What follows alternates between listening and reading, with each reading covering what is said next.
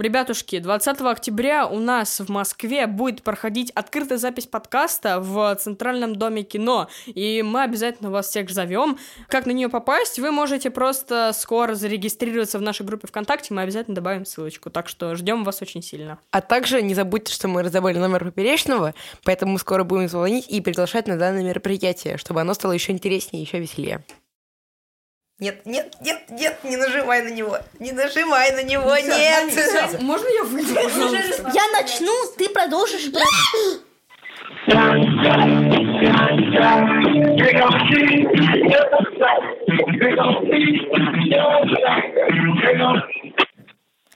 Здравствуйте, Данила. Можете ли вы сейчас говорить? Этот звонок очень важен для нас.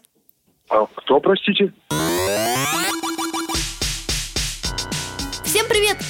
Подкаст «Собака съела дневник», который мы записываем в студии «Либо-либо». Суть нашего подкаста в том, что мы отвечаем на подростковые вопросы, которые вы задаете нам в нашей группе во Вконтакте или по почте собака собака gmail.com.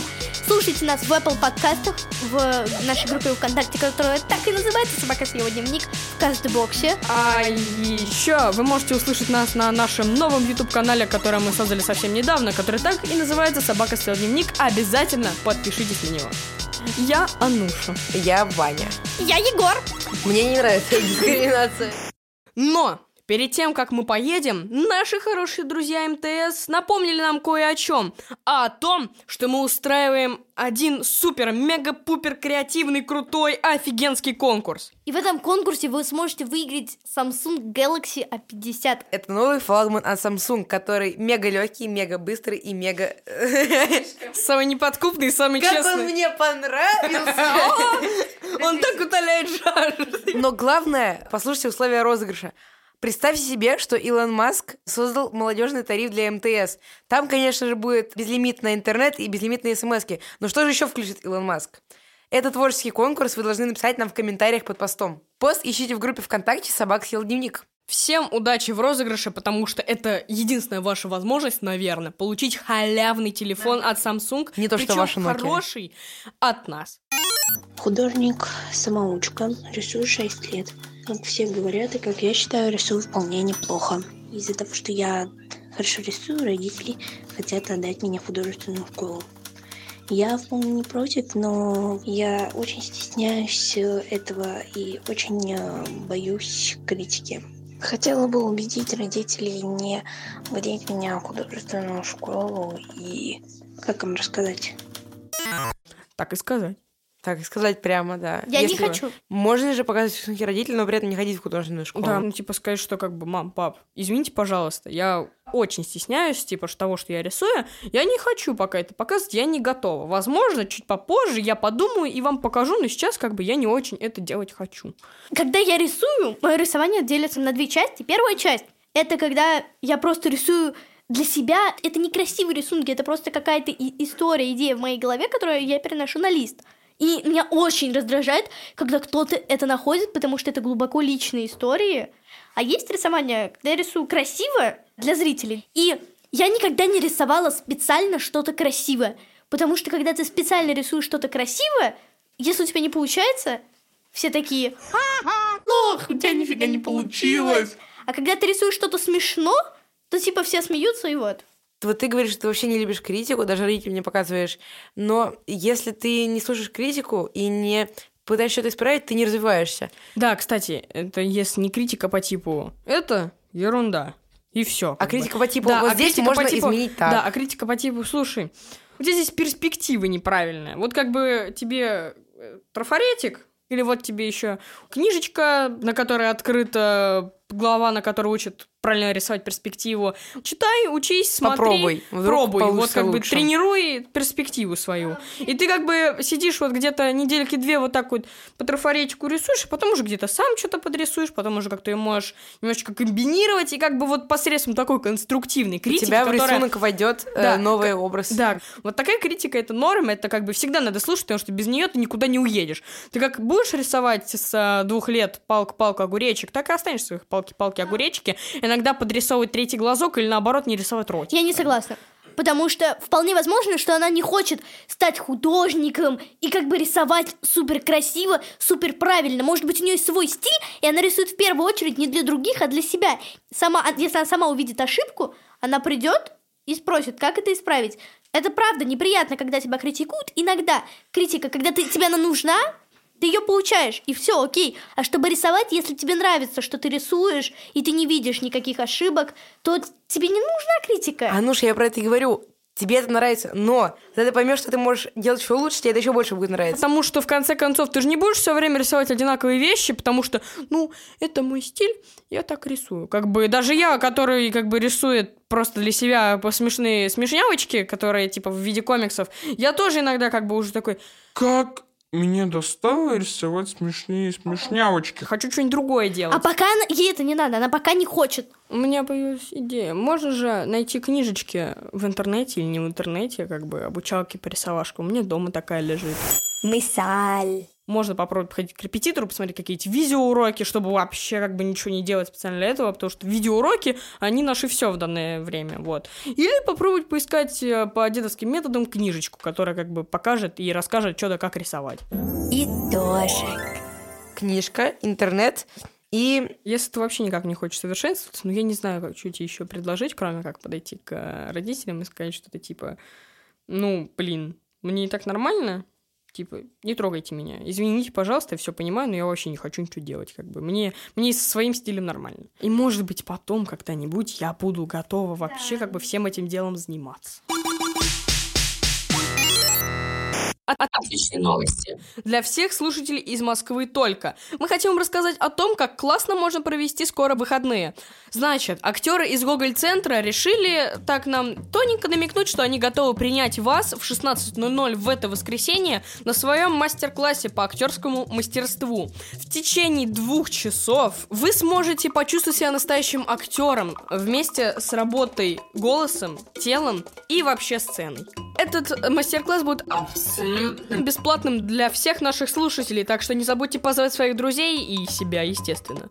Зарегистрироваться и узнать все, что вам нужно, можно по ссылке в описании, а также в нашей группе ВКонтакте. А кто, простите? Э, Мы подкаст «Собака съела дневник», и у нас скоро пройдет открытая запись, на которую мы бы хотели вас пригласить. Ага, а, да, я что-то подобное читал. Смотрите, какая фигня, ребят. Я, к сожалению, вынужден вам отказать по одной простой причине. Мой материал и, в принципе, личность э, моя как бы на сцене и темы, которые я освещаю, а, не совсем а, сочетаются с э, возрастом вашего подкаста. Будет выглядеть очень лицемерно, а, учитывая, какой я трэш прогоняю на сцене, потом приходить э, на подкаст с э, достаточно молодыми ребятами, учитывая, что у меня все подкасты, все выступления, все 18+. Я очень польщен за приглашение, но, к сожалению, вот с этой точки зрения я не могу вписаться в этот движ, потому что будет выглядеть, как будто бы я заискиваю перед э, аудиторией, для которой не могу показывать свой контент. И я не очень хорошая ролевая модель, учитывая всякие истории с алкоголем и прочими приколюхами. Вот. Такая движуха, ребят. Ничего страшного. Э, ну, вообще-то ничего, спасибо огромное, что ответили, нам очень приятно. Вы классный.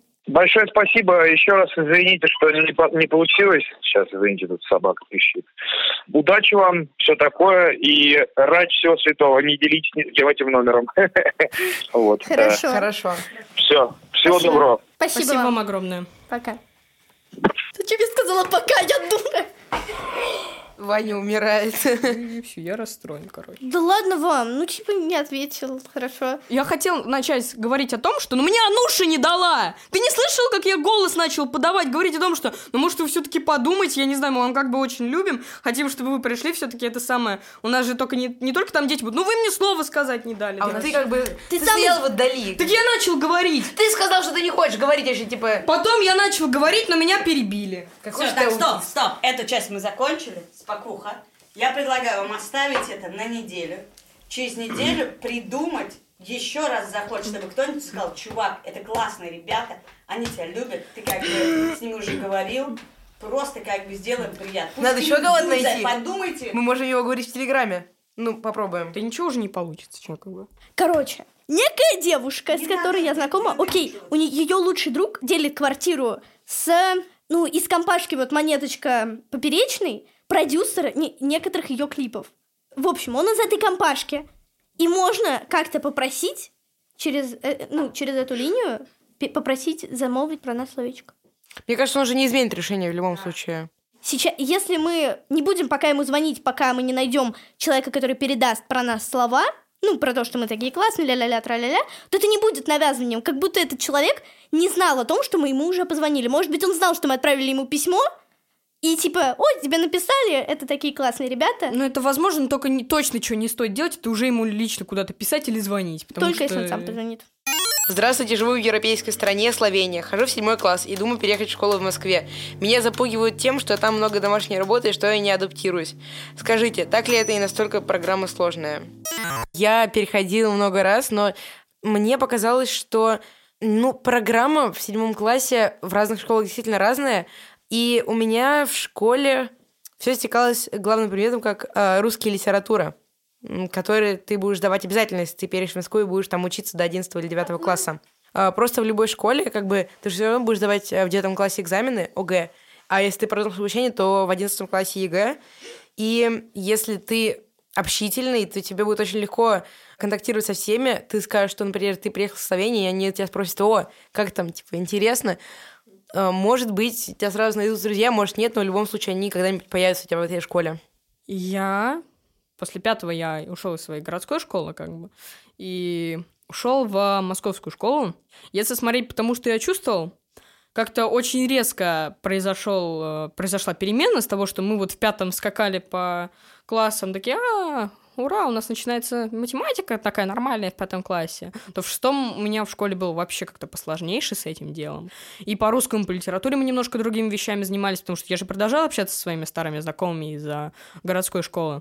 Вот. И мы проходили абсолютно разные вещи. То есть, пока мои бывшие одноклассники изучали какого-нибудь а, русские былины, мы тоже изучали русские былины, но только не просто, что вот читали их и говорили, вот этот богатырь, он молодец, он типа Русь спас, вообще вставайте на колени, молитесь на него, мы благодаря нему живем. А нам рассказывали, как бы, почему былина — это не только русский жанр, ну или, например, какие былин бывают в других странах, какие бывают отсылки, какие есть такие вот вещи.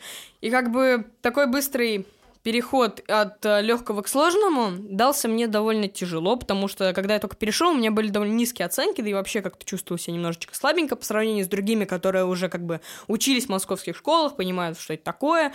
Так что лично мне, чуваку из такого села а города, или наоборот, а, было довольно тяжело адаптироваться, но со временем оно как бы приходит, потому что ты в это дело вклиниваешься, ты как бы подстраиваешься под других, под тебя чуть-чуть подстраиваются. И как бы со временем оно все проходит, и ты уже чувствуешь себя вполне себе нормально. Так что К нам переехала в какой-то момент девочка из другой страны.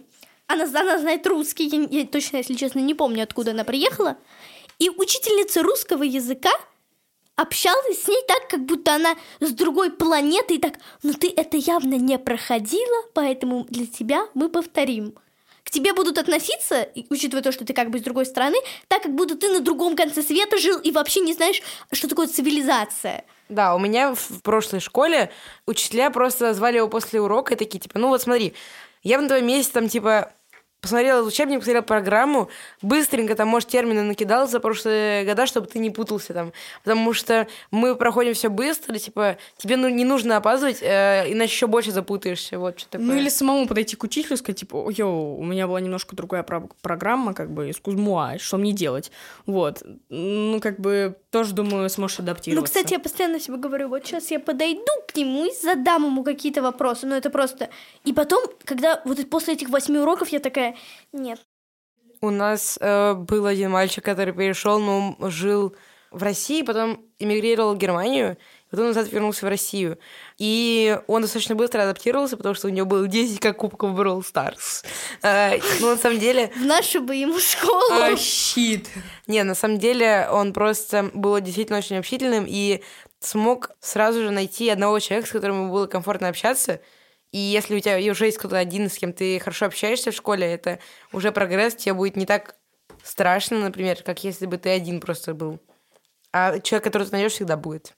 Лично я, когда переходила в московскую школу, потому что я тоже себя чувствовала немножечко как будто с другой стороны, там же, наверное, все такие московские, все такие крутые, я как бы из города Акасила, вот, приехал вообще. Непонятно, что я там делать буду, там, наверное, все будут как бы ходить такие э, из, в теннисках таких голубых, белых, э, с ракетками из-под бадминтона и говорить, «А, а, этот бедный, этот бедный, он приехал не из Москвы, я себе купил кроссовки за 15 тысяч просто потому, что моя мама купила кроссовки за 16. Но я возмутился, мне же не в чем ходить, мне гардероба кроссовок не хватает. А, Этот бедный. Я- я, получаю, я могу получать свои 13 больше, чем его папа за два года. Вот. Ну, как бы так не оказалось. Э, И... Ровно так и моей.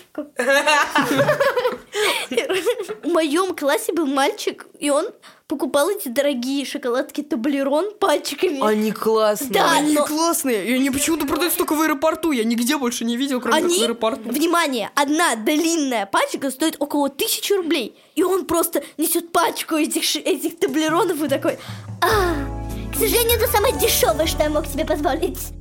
Ты найдешь обязательно с кем-то общий язык или типа такого, тем более, наверное, правда, вызовет какой-то резонанс то, что «А, Вау, он что, из другой страны? Ого! Может, он научит меня этому арабскому языку?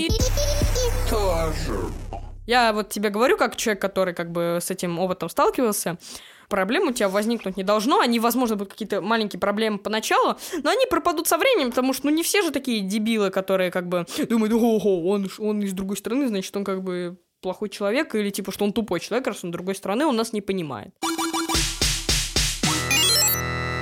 Меня зовут Настя, мне 16, и я из небольшого городка Свердловской области. Как бороться с тем, что надо мной насмехаются и делают больно некоторые учителя и одноклассники? Это только из-за того, что все мои ро- родственники по материнской линии евреи. Это расизм. Йоу, это нездоровая ерунда. Из школы переходи, с директорами разговаривай, подключай, я бы даже сказал, возможно, какие-то районные те самые районные район суды, что там может быть. Про это говорить надо, про это орать, трубить надо. Это действительно очень странно, потому что учителя не имеют права относиться по-разному к ученикам. Они должны относиться одинаково хорошо ко всем. Я, я просто не понимаю таких людей. Ну почему? Почему евреи это плохо? Когда дело с учителями, они как бы уже взрослые, ты можешь им намекать. А как бы ты поним... вы понимаете, что если вы будете так делать, то это для вас очень плохо кончится. В какой-то момент, когда я учился в лицее, там был неадекват один учитель, и я до того момента, что я уже не боялась, типа, сказать что-нибудь, что, типа, не то, не надо было это говорить. И если бы она напала к директору, надо просто аргументировать свою точку зрения. Так же тебе надо. Если ты слышишь, что учитель тебя булит, ты говоришь, это вообще что такое было, я э, хочу предъявить претензии, типа, э, после урока хочу к вам подойти и разобраться с этой ситуацией. Даже если она поведет к директору, это ничего страшного. Она не ведет, чтобы отчислить тебя. Она ведет, чтобы разобраться с ситуацией. Даже если тебя отчислят, то это будет лучше, потому что это капец. Кто будет э, в школе? отчислять за то, что ты еврей. Об этом надо разбираться сразу же после того, как как бы это самое. И вообще, об этом надо сразу же сказать родителям. Так-то, и по-хорошему. Потому что родители такие, так, что за ерунда происходит? Они могут сходить в школу, они могут такие предъявить учителю, типа, вы что, как бы это самое, что происходит? Вы что, дурачки? У нас тут вообще-то немножко не такое государство, немножко... Нет, хотя государство немножко такое, Ну, но это так. В России по Конституции все равноправны. Да, ну как что- бы в России по Конституции все равноправны, и как бы все равны по-своему, и это ненормально, если одних унижают просто за то, что у них название другое, потому что это капец. И это надо идти разбираться обязательно. а если что-то продолжится, надо идти выше.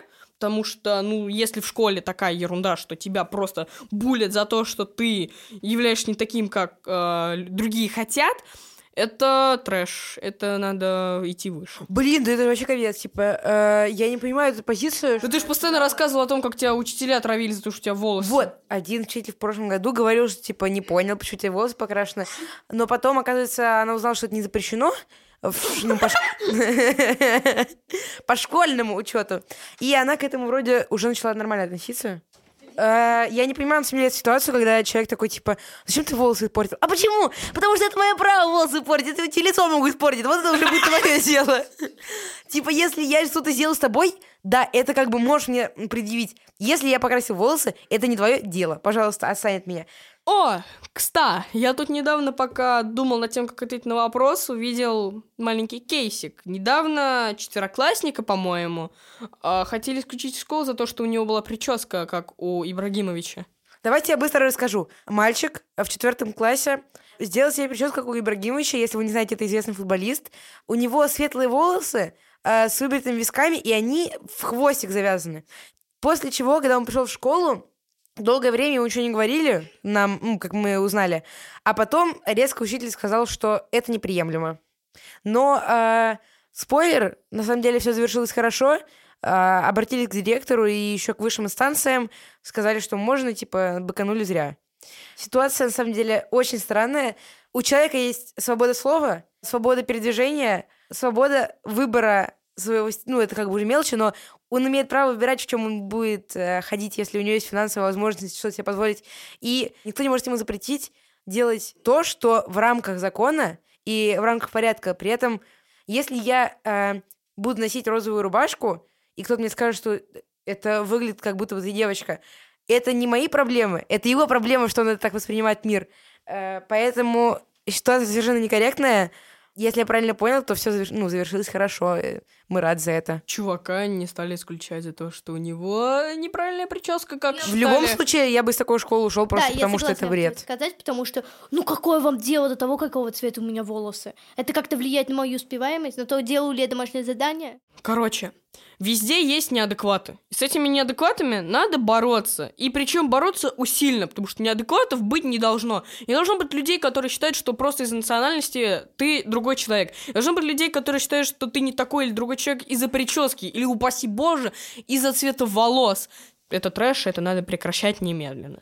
Мне кажется, можно поставить учителя на место просто один раз. И потом он тебя отведет к директору, но тебе уже будет пофигу. Типа, просто наберись адреналина. Научись отстаивать свою позицию, свою точку зрения, научись отстаивать себя. Я не знаю, вот чисто просто как-нибудь ради интереса, загляни в Конституцию, прям даже заучи что-нибудь, а потом такой подойди к учителю, когда еще боковать, сказать, Слышь, псина, Сказать, ваши претензии можете написать мне в тетрадке, типа. Не, ты можешь обратиться к родителям, потому что, ну, они могут довести это дело до конца, если у тебя это получается сложно.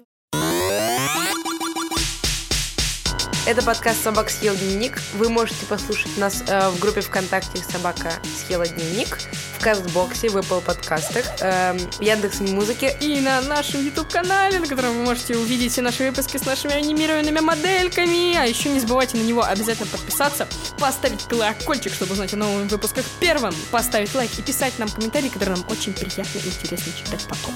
А также не забывайте задавать мне вопросы в группу ВКонтакте «Собак дневник» и на почту собака собака и подписываться на наш инстаграм «Собакаст». Это подкаст студии «Либо-либо», который мы записали с продюсером Катей Крангаус и Полиной Агарковой и с звукорежиссером Павлом Цуриковым.